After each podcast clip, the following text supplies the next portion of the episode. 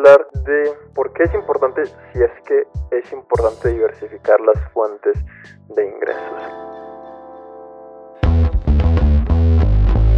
Bueno, bienvenidos todos al podcast de inversión con generación, donde hay dos visiones diferentes porque somos dos generaciones completamente distintas. Así que todos bienvenidos.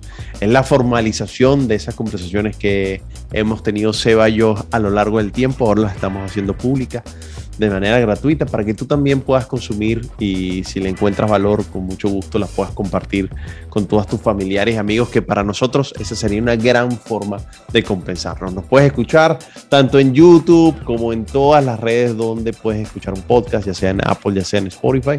Así que bueno, espero que disfruten mucho esta conversación de hoy, que es interesante. Mi nombre es Dani Pérez. Soy el cofundador de MDC y de The Investor You y me puedes encontrar en mis redes sociales como Dani Pérez Trader, específicamente y lo más importante, las que más utilizo, YouTube e Instagram. Y aquí estoy acompañado por Sebas. ¿Cómo estás, Sebas? ¿Qué tal, Dani? ¿Cómo están? ¿Cómo están todos? Eh, nada, un gusto estar nuevamente en este podcast. Ya hemos, ya bastantes capítulos. Mi nombre es Sebas Zuluaga. Me puedes encontrar en todas las redes sociales como Sebas Trader. Y hoy vamos a hablar de ¿Por qué es importante? Si es que es importante diversificar las fuentes de ingresos. Así que, sin más preámbulo, vamos al grano. ¿Qué piensas de eso, Dani? ¿Crees que hay que diversificar, no diversificar? ¿Qué piensas de eso? Mira, yo creo que es indiscutible que hay que diversificar ingresos. Este, bueno, como siempre dicen, uno no puede tener los huevos en la misma canasta, pero creo que vas un poquito más allá de ello creo que hay momentos para diversificar ingresos. Em, porque siento que es importante hacerlo, el, timing es demasiado adecuado. Para mí considero que es una de las variables más importantes. ¿Y por qué digo eso? Bueno, porque al principio siento que uno tiene que enfocarse. Tiene que enfocarse en lo que te apasiona, tiene que enfocarte en lo que sabes hacer bien, en lo que sabes que te puede generar eh, no solamente beneficios, sino también tranquilidad mental, que digamos de alguna forma sientas que lo puedas dominar, que puedas dar eh, total entrega, disciplina, etcétera, etcétera. Pero ya llega un momento donde tú dices, bueno, definitivamente debería, debería diversificar. Y en ese momento, ahí es donde em, mi experiencia me ha dicho que lo mejor es diversificar internamente. Es decir, seguramente vas a tener formas, claro, no solo en lo que conoces, sino probablemente en la misma industria en la que te desenvuelvas porque eso va a hacer que, digamos, de alguna forma puedas capitalizar mucho más rápido, de ir creciendo como de adentro hacia afuera, pero creciendo de manera muy sólida. A veces diversificarse en algo tan radicalmente diferente puede ser eh, una caja de Pandora el resultado. Así que en ese sentido yo pienso que diversificarse no solamente es importante, sino es indispensable pero también siento que hay que hacerlo en, unos, en timings adecuados, porque si no te diversificas, pues obviamente este, corres demasiado riesgo de eh, perderlo absolutamente todo porque estás teniendo todo en una, en, una misma cesta, una solo una fuente de ingresos. Por ejemplo, los empleados. Los empleados generalmente están sufriendo una, una, un riesgo muy importante y la pandemia lo dejó claro porque los empleados eran las personas que más seguras estaban antes de la pandemia, que no salían de su status quo porque tenían su 15 y último, etcétera, etcétera. Y vino la pandemia y la tasa de desempleo creció de manera impresionante y los emprendedores pudieron adaptarse de una manera muy rápida, ¿sí? Entonces, los empleados son una de las primeras personas que se deberían diversificar, pero seguramente hay oportunidades dentro de la industria donde se desenvuelven para poderlo hacer, ¿no? Entonces, para mí eso es importante. Sí, ¿y, cómo crees que debería ser el paso a paso? O sea, ¿cómo una persona podría empezarse a diversificar? ¿Cuál crees que es el primer paso antes de...? Yo creo que especializarse en algo, ¿no? Sí, totalmente, totalmente. Y prepararse. O sea, para tú diversificarte tienes que preparar. Entonces, para mí la primera inversión que tiene que venir ahí en diversificación tiene que ser preparación en lo que tú sientas que te puedes diversificar, ya sea lo interno o ya sea en otra cosa completamente diferente, insisto, para mí lo interno es lo, suyo, es el paso adecuado, pero si lo quieres hacer en algo que también vaya direccionado en tus otras pasiones, porque tú puedes tener otras pasiones también, o otras necesidades, porque esa puede ser otra, porque por ejemplo yo me diversifiqué, como yo arranqué, fue bueno, primero era empleado, Yo en ese caso salí de Venezuela, yo no tenía otra forma de generar ingresos, necesitaba conocer en dónde estaba viviendo, porque viví en varios países, pero llegó un momento donde dije, bueno, ya estoy establecido como empleado, ya llegó el momento de diversificarme y empecé a buscar dentro de mi pasión otra diversificación que fue el tema de la bolsa de valores. Yo soy financiero de profesión, eh, en ese momento trabajaba en una empresa que se llama Cemex, llegué a ser eh, gerente de planificación de toda la región América, es decir, desde Alaska hasta la Patagonia, era gerente de planificación estratégica y financiera y bueno, lo mío era todo el tema eh, financiero estratégico y para mí entrar en la bolsa de valores era simplemente un paso porque aparte tuve una experiencia eh, unos años antes eh, trabajando en la parte de auditoría donde formé parte del equipo donde auditamos parte de la bolsa de Madrid.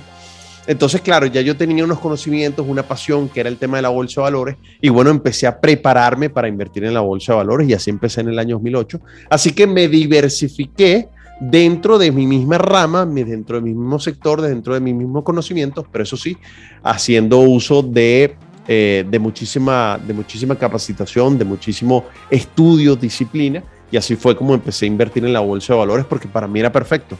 Ganaba en dólares, no tenía que estar anclado a algún país porque yo estaba, como trabajaba en toda la región, necesitaba viajar muchísimo.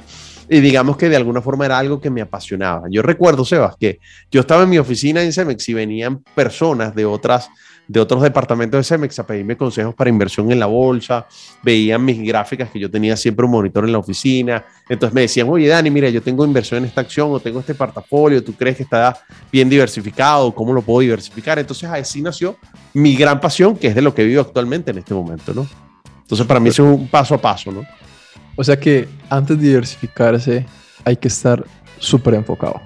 O sea, es una idea, con, estamos hablando de por qué es importante diversificarse. Pero antes de diversificarse, debes estar enfocado y especializarte en algo y después de que te especialices en algo, vas a encontrar otras oportunidades que te van a permitir diversificarte en la base de conocimiento. Por lo menos así lo veo yo.